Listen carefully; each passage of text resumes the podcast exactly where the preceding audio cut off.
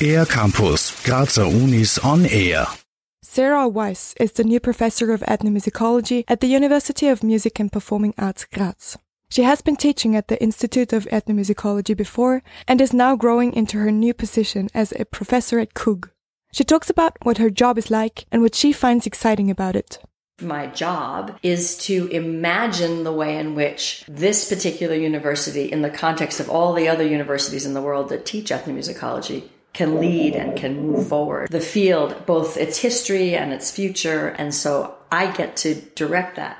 Not all by myself, but I get to help my colleagues imagine and think about that. And that's a thrilling experience. In order to become a professor, academics already need to have a career in research and different interests concerning their researches.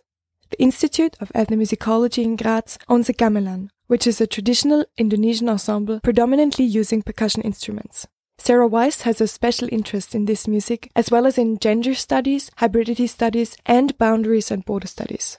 My first area of interest was in Javanese gamelan performance. I went to Java and I found this really old lady. Then they kept saying she was playing old style or village style music. And I thought, what does that mean? And then other people referred to the same music as female style music. And so instantly I saw this great topic. My second big project is on comparing women's roles in localizing universal religions. Sarah Weiss also practices music herself, singing in an a cappella ensemble and leading a gamelan group. She kindly invites everyone who is interested in playing gamelan to reach out to her and participate in the group.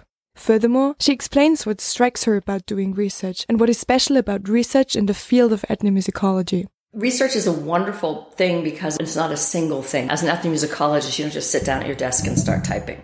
It's a huge improvisation. And I'm always surprised when I finish a project. I'm like, wow, that actually worked. So for me, it's the discovery and the pleasure of following your intuitive thoughts. Improvisation and intuition also play a big role in her teaching. For me, the most important thing in teaching and advising is that you teach people to think and that you teach people to trust their instincts and to be sure of themselves through their research so that they actually generate something that no one else could have done. The Institute of Ethnomusicology is hosting different conferences and symposiums every academic year. Sarah Weiss is currently planning a symposium called Rethinking Musical Mode, together with one of her colleagues, taking place at KUG on the 11th and 12th November. Niksa and I decided we were interested in the word musical mode because we both study musics which are described and interpreted with this term by outsiders. And so we designed a conference in which we interrogate multiple systems and the use value of the term mode.